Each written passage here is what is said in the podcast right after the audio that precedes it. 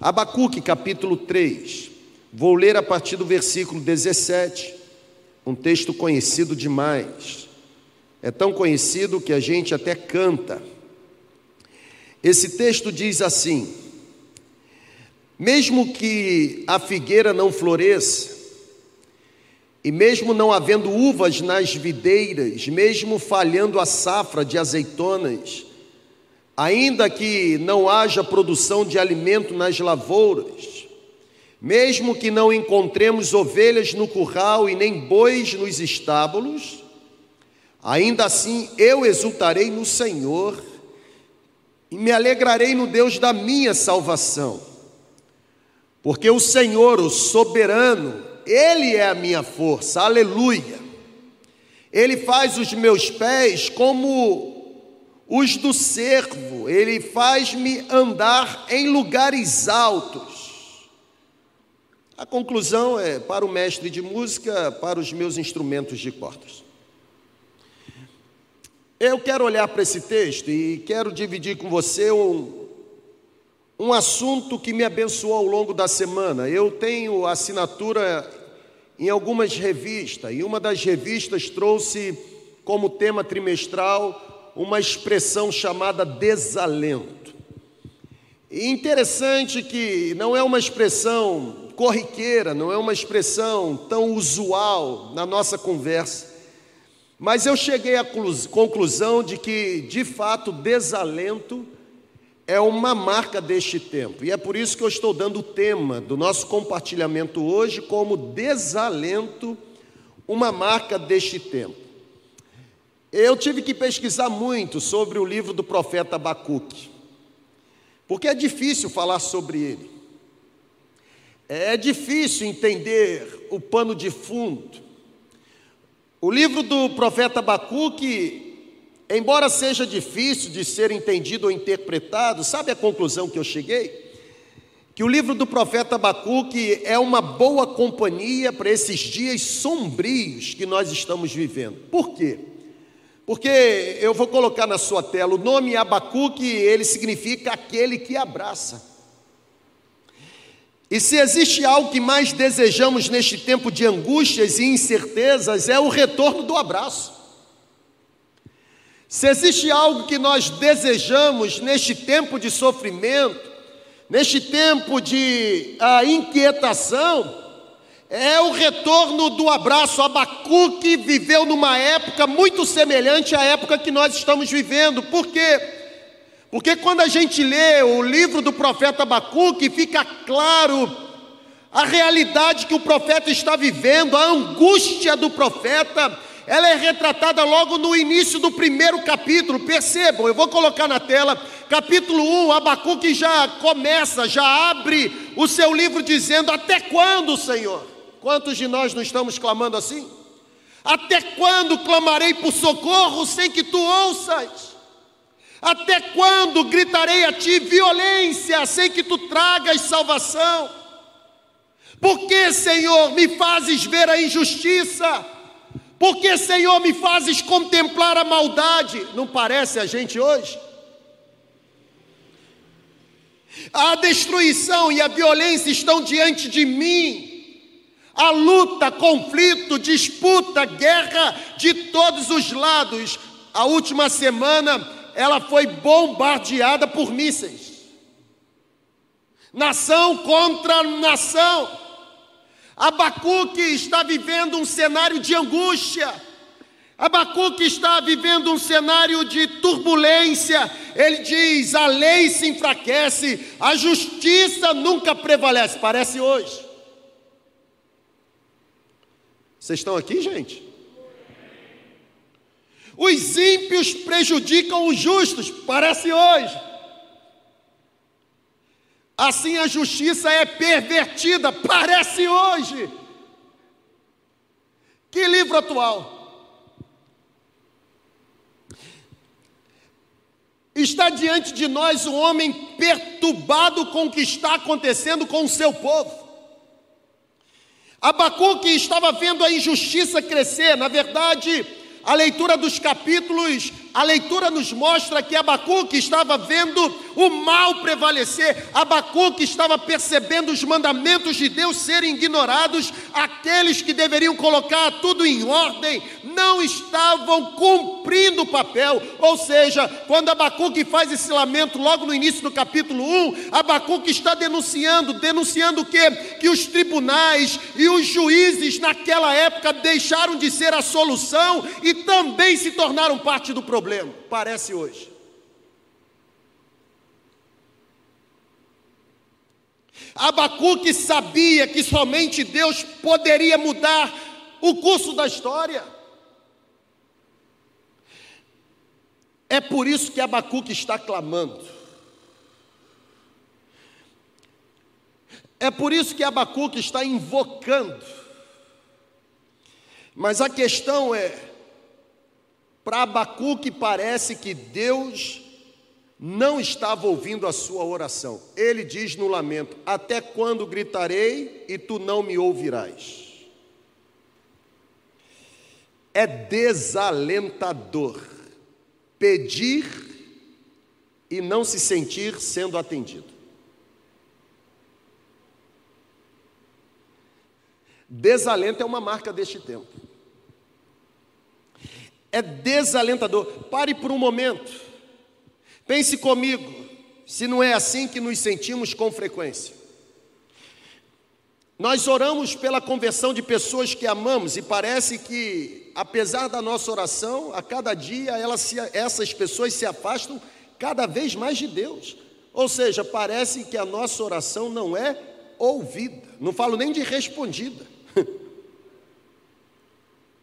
Estão entendendo? Amém ou não amém? É desalentador, gente. É desalentador. Sabe, nós oramos por um avivamento e os nossos pastores têm orado por isso o tempo todo. Nós oramos por um avivamento, mas parece que a sensação é que o povo de Deus a cada dia se torna mais secularizado, se torna mais gélido, se torna mais insensível. É desalentador. Ainda estão aqui ou já estão lá no lanche? Amém ou não amém?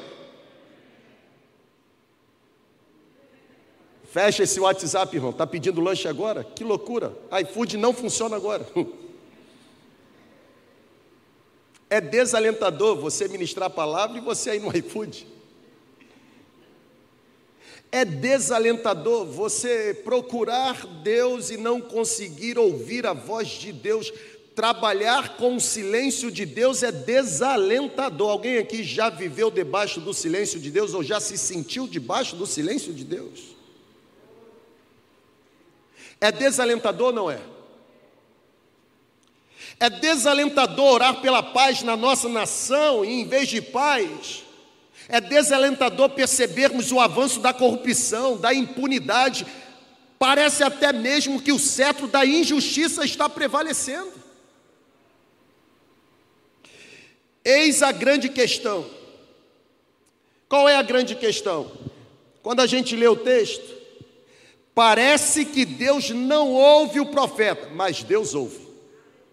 Eu vou repetir porque tem uma crente aqui, graças a Deus por isso.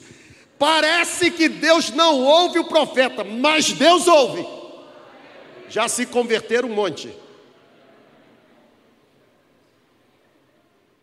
Parece que Deus não responde, mas Deus responde. O problema de Abacuque e o nosso problema também é que aquilo que esperamos nem sempre é o que Deus tem em mente. Aí está o conflito. O problema de Abacuque e o nosso também é que aquilo que desejamos, e porque desejamos queremos ter a resposta, nem sempre é o que Deus tem em mente. Então, aqui, aquieta o seu coração. Porque um outro profeta, o profeta Isaías, diz que assim como os céus são mais altos do que a terra, assim os pensamentos do Senhor são mais altos do que os seus próprios pensamentos, e assim o caminho do Senhor são mais perfeitos do, ou são, ou, são perfeitos ou mais perfeitos do que os seus próprios caminhos. Ou seja, parece que Deus não está agindo, mas Ele está agindo.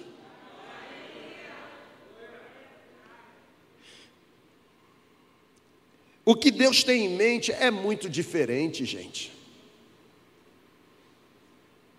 Você acha mesmo que Deus perdeu o controle da história? Você acha mesmo que Deus está dormindo e não está vendo pessoas se corromperem? Você acha mesmo que Deus uh, está indiferente a todo esse cenário global que nós estamos vivendo, irmão?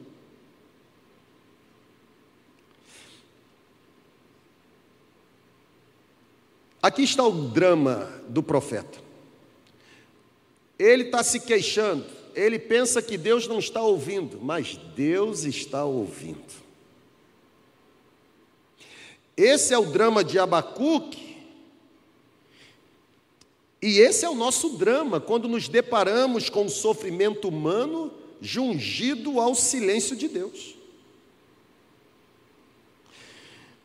Diante dos caminhos misteriosos de Deus, sabe qual a conclusão que eu estou chegando? Diante dos caminhos misteriosos de Deus, a conclusão que eu estou chegando é que nós devemos fazer o que o Abacuque fez. O que, que Abacuque fez, pastora? Eu vou dizer, capítulo 2.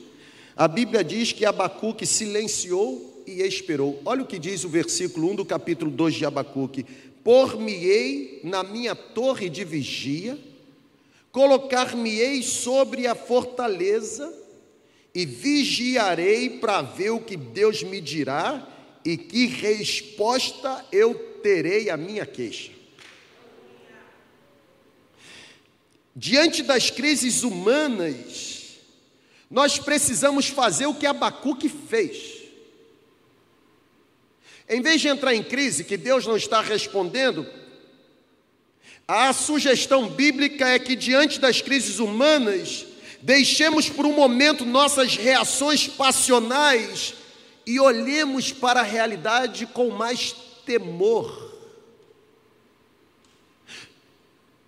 O que Abacuque está dizendo no versículo 1 do capítulo 2 é exatamente o seguinte: eu não consigo entender nada do que está acontecendo. Eu não consigo encontrar as respostas para as queixas que eu estou manifestando, mas em vez de ficar tagarelando sobre o agir de Deus, eu vou me silenciar e vou esperar para ouvir o que Deus vai me dizer. Eu vou me colocar na minha torre de vigia. Eu não vou sair enquanto Deus não me falar. Eu não vou me movimentar enquanto não sentir o movimento do Espírito me impulsionar. Ele está falando e eu não estou ouvindo. Então eu ficarei na minha torre de vigia até que o meu ouvido seja desobstruído e os meus passos sejam direcionados pela voz do Espírito. Tentar caminhar por vista ou pelas próprias pernas é precipício, gente. O profeta ele iniciou o livro clamando para que Deus fizesse alguma coisa. Eu li com você. E o interessante é que depois do silêncio da espera, ele ora novamente. Ele diz no capítulo 2 que ele está lá na torre de vigia. Quando entra no capítulo 3, versículo 2, está aí na sua tela. Agora ele sai da torre de vigia. Ele diz o seguinte: Eu tenho ouvido, ó Senhor, as suas declarações e me sinto alarmado. Aviva a tua obra, ó Senhor, no decorrer dos anos, no decurso dos anos, faze a tua obra conhecida, na tua ira, lembra-te da tua misericórdia.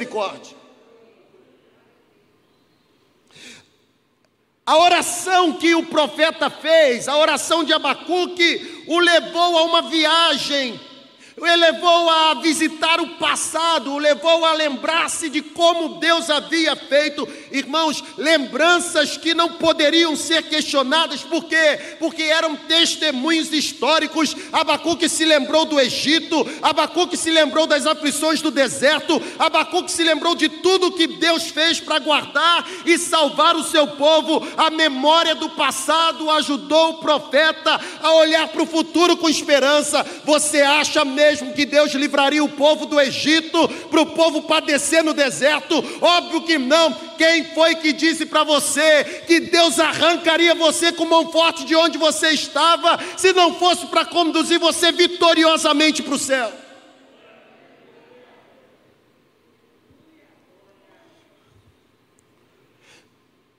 Eu chego no texto que nós lemos. Como é difícil falar de Abacuque, tive falado capítulo 1 e 2, para entender o 3.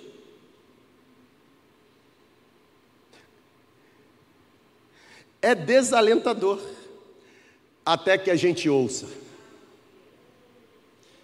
Olha que mudança. O mesmo profeta que começa o livro com uma oração de queixa, até quando, Senhor? Até quando? Até quando eu falarei e tu não me responderás? Até quando?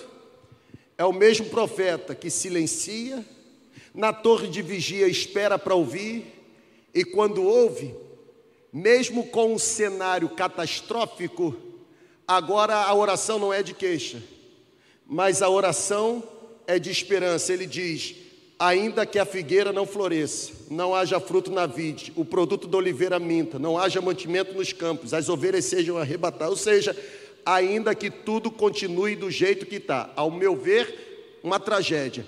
Todavia eu me alegrarei no Senhor e exultarei no Deus da minha salvação. Por quê? Porque o Senhor Deus é a minha fortaleza, Ele faz os meus pés como os da corça e me faz andar em lugares altos.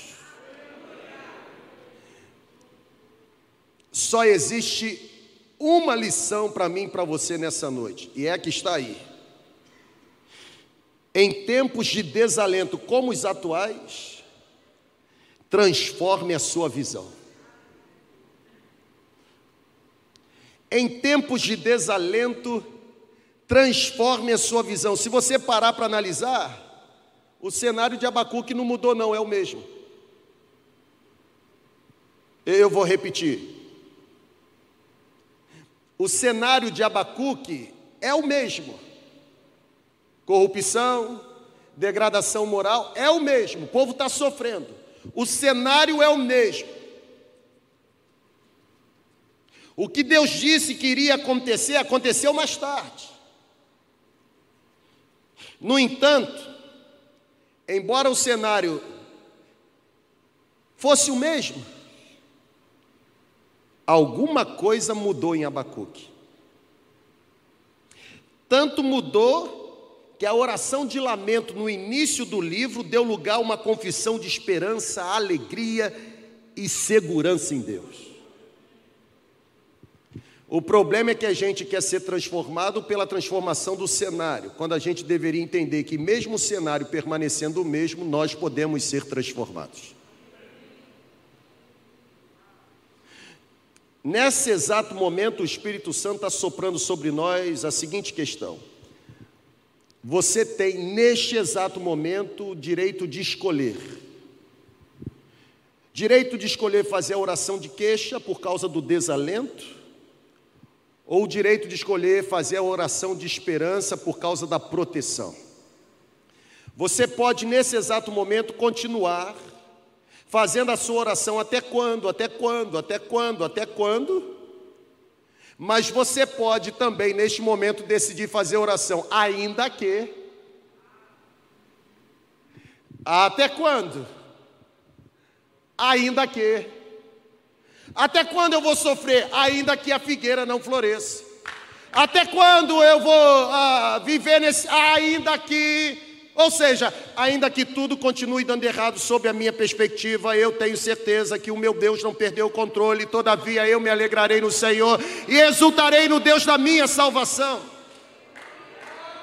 Em tempos de desalento, o remédio é transforme a sua visão tira dos seus olhos a lente da desgraça e coloque nos seus olhos a lente da graça, irmão.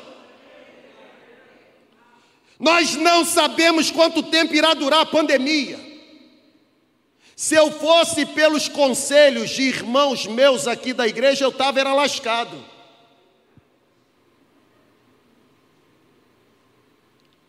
Porque o que teve de profeta profetizando para mim que a pandemia ia acontecer de tal forma, tal forma, e que eu, como pastor, deveria agir de tal forma, se eu fosse ouvir as vozes de profetas que se levantaram, eu estava lascado.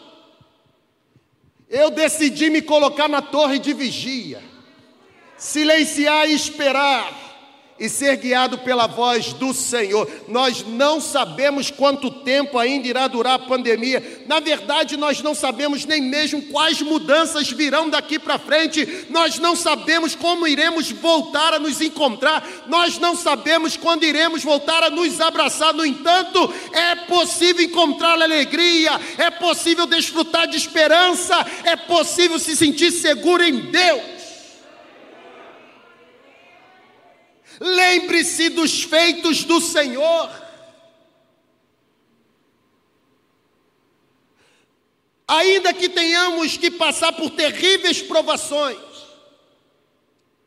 ainda que capítulos dolorosos marquem a nossa história nos próximos meses ou até mesmo nos próximos anos, existe algo que não pode ser arrancado do nosso peito, sabe o que é? A certeza de que o Senhor Deus é a nossa fortaleza e Ele faz os nossos pés caminharem pelos lugares altos. Se existe uma palavra que expressa bem a nossa condição diante da pandemia nesses dias, eu penso que essa palavra seja desalento.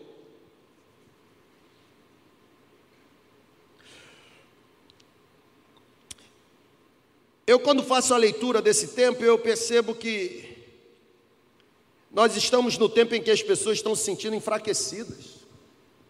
Nós estamos no tempo em que as pessoas estão se sentindo abatidas, até mesmo desorientadas. São tempos difíceis, irmãos.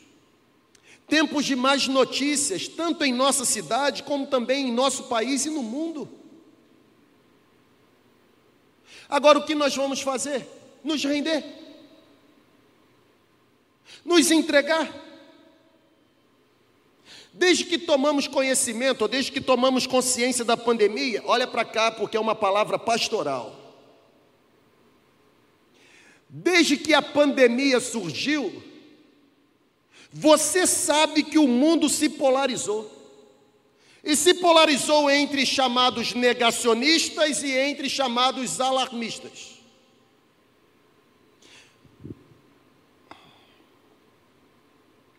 Eu sei que eu estou entrando num terreno perigoso, mas alguém tem que falar. Para vocês. Eu estou falando para ovelhas da segunda igreja. Quem não é ovelha da segunda igreja, óbvio, tem que ouvir a voz do pastor que tem. Meu compromisso é com a membresia da segunda igreja.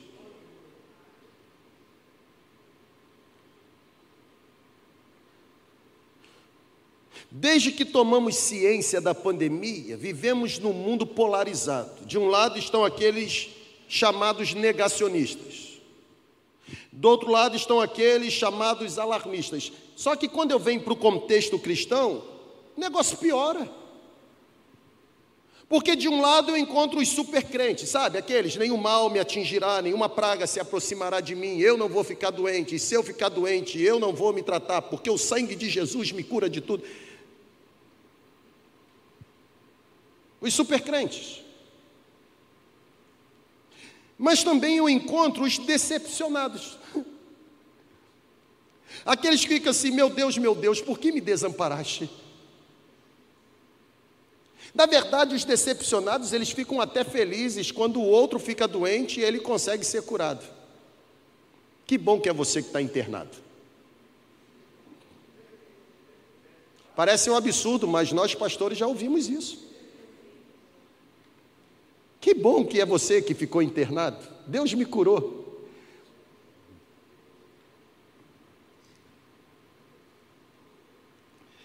Muitos estão comprometidos hoje com crises psicológicas. Muitos estão hoje comprometidos com crises emocionais. Tem gente tentando sobreviver apesar da escassez financeira. Para muitos, por conta das circunstâncias que nos envolvem, o, o sofrimento tem tomado conta não apenas do corpo, mas principalmente da mente, da alma. Nós estamos lidando todo dia com gente desequilibrada emocionalmente. E gente desequilibrada por conta do isolamento.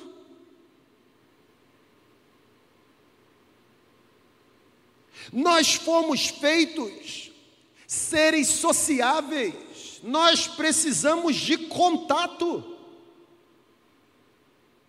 Viver isoladamente por causa da pandemia vai contra a nossa natureza. É óbvio que eu não estou fazendo apologia para você sair, eu estou dizendo que agride a nossa natureza. Você é inteligente. Os chatos não são, não. Porque eles pegam a palavra da gente, tira do contexto e, e ficam infernizando.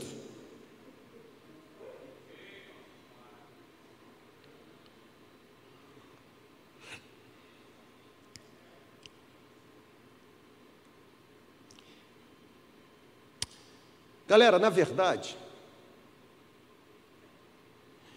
o sentimento que permeia a mente e o coração de muita gente é, é semelhante ao sentimento que habitou no salmista. Eu estou me lembrando aqui do Salmo 31, verso 9. Poderia ter me lembrado no preparo, eu teria colocado na tela. Mas o Salmo 31, verso 9 diz assim: Os meus olhos, Senhor, estão cansados de tanto chorar e eu me sinto esgotado do, no corpo e na alma. Parece a gente. É desalentador. Os pastores estão esgotados no corpo e na alma. Porque quem é da área da psicologia, da terapia, sabe ou ensina que o exercício da função em atender exige que você seja atendido. Tem que fazer análise, ou não?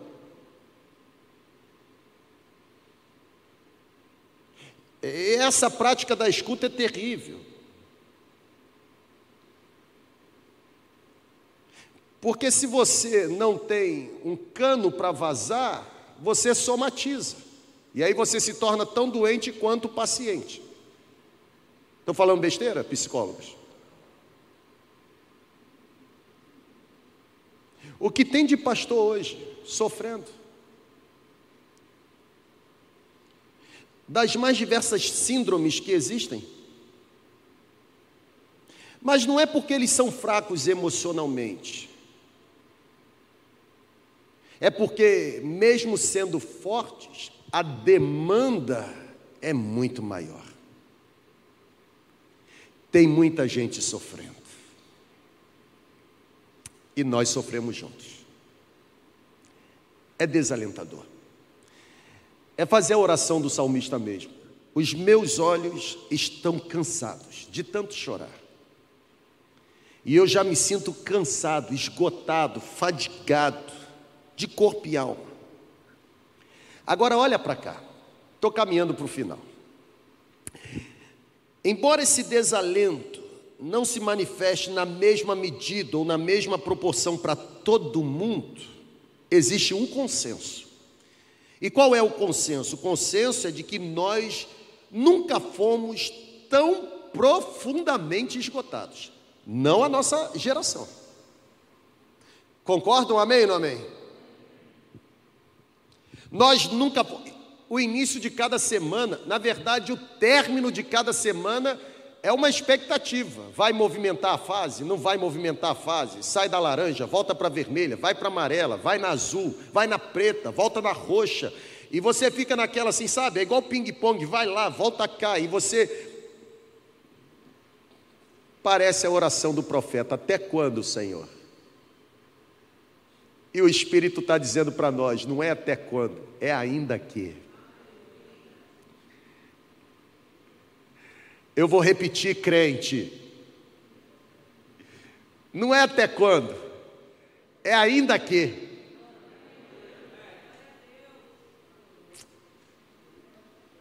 É desalentador.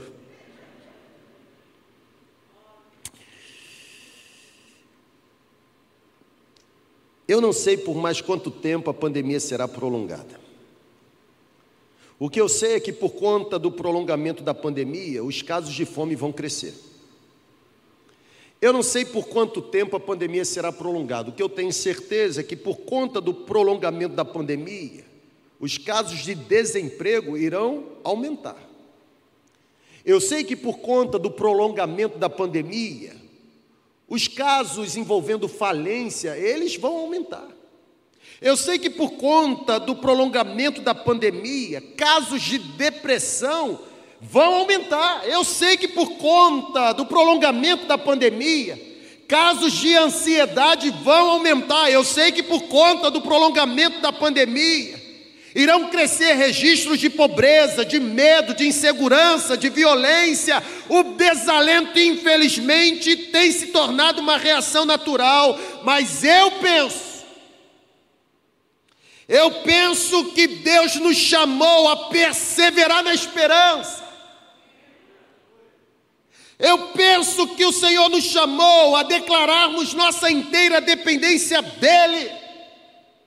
Eu penso que Deus nos chamou para acreditarmos, confiarmos no caráter dele. E se ele disse que ele é poderoso, ele é poderoso. Se ele disse que sabe o que está fazendo, ele sabe o que está fazendo. Se ele disse que conhece o momento exato de nos tirar do fundo do vale e nos devolver para o cume da montanha, ele sabe o exato momento. O nosso Deus é eterno, é soberano, é atemporal. Ele não é limitado pelos eventos da história ele já existia antes que tudo passasse a existir, ele continuará existindo depois que tudo terminar. A existência dele não depende de outra existência, ele faz o que ele quer fazer, ainda que não precise usar matéria-prima. Você acha mesmo que um Deus poderoso como o nosso, que criou todas as coisas com o poder da Sua palavra, não tem poder para livrar a gente de uma pandemia?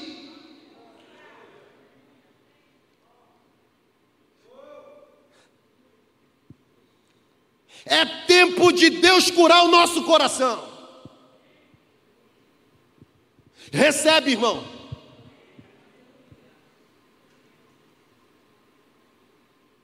É tempo de Deus curar o nosso coração impregnado de dúvida.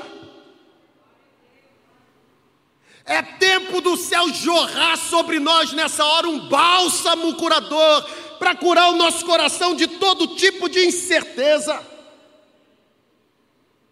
É tempo de Deus nos curar de qualquer tipo de incredulidade. É tempo de Deus reacender em nós a chama da fé no solo seco da nossa alma.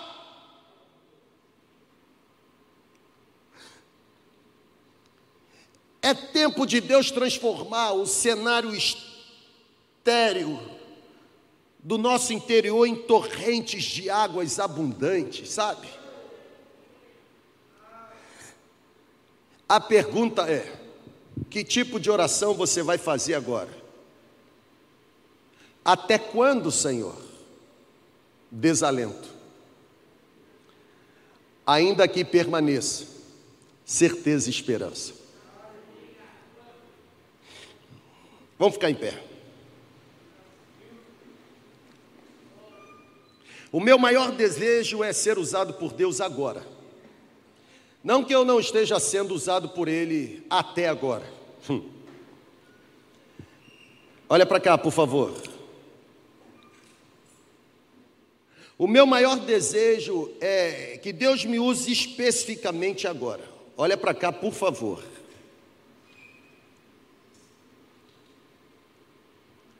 O meu maior desejo é que Deus me use pontualmente agora.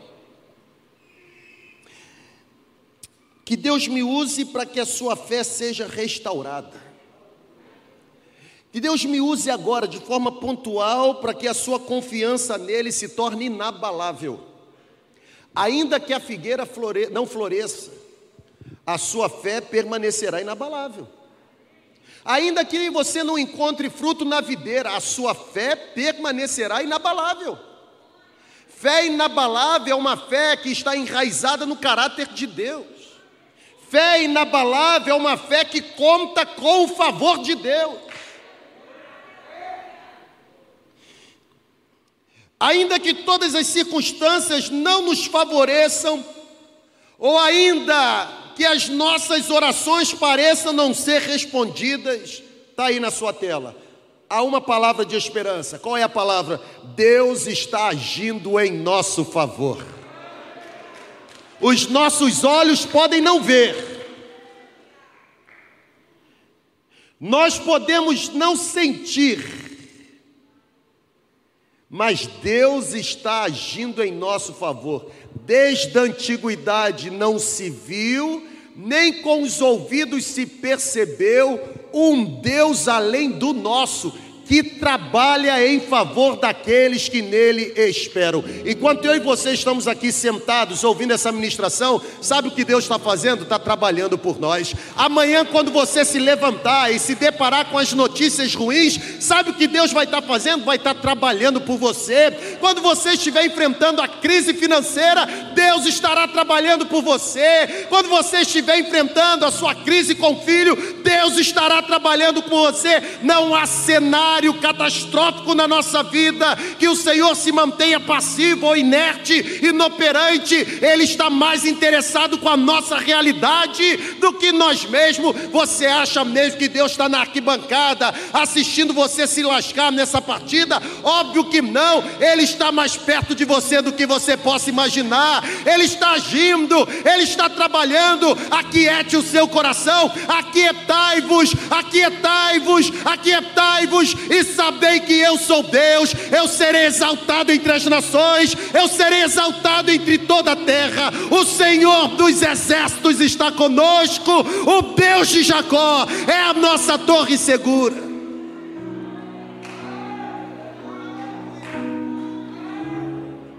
Você pode não enxergar,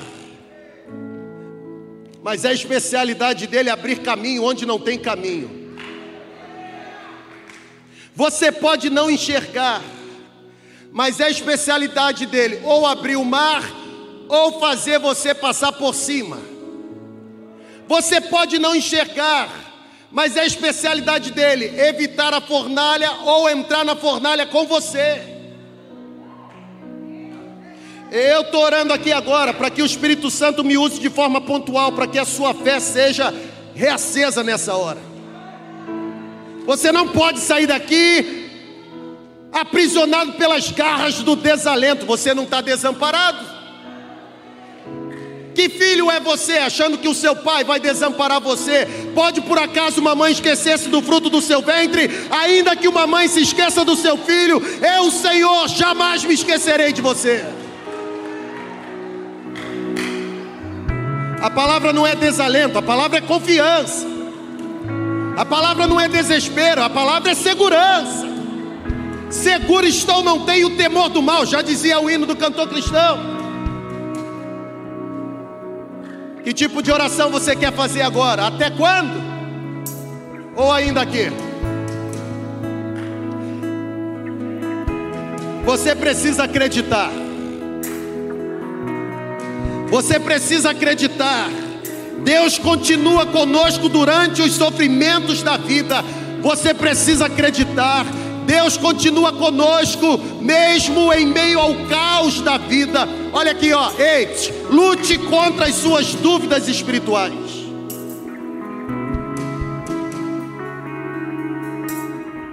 Lute contra as suas incertezas. Assuma postura agora. Assuma postura. Não permita que o inimigo se aproprie do caos para levar incerteza à sua mente. Não permita que o inimigo se aproprie do cenário adverso para impregnar incredulidade no seu coração. Ei, olha para cá, vou terminar. É difícil enxergar a luz quando estamos atravessando o vale de escuridão. Eu sei. É difícil enxergar a luz quando estamos atravessando o vale de escuridão, mas creia, olha aí, ó.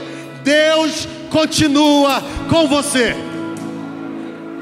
Ainda que eu atravesse o vale de sombra da morte, não temerei mal algum, porque Ele está comigo, a vara e o cajado dele me protegem. Que tipo de oração você quer fazer? Você quer orar até quando, Senhor? Até quando? Desalento? Ou você quer orar? Ainda que, ainda que, confiança. Se você orar até quando, até quando, você vai desfalecer. Mas se você orar ainda que, ainda que, a sua fé, ah, a sua fé vai revigorar. Ele é um Deus de milagre. Ele é um Deus de milagre. Ele é um Deus de milagre. Só um momento. Cada um aqui sabe onde o sapato está apertando.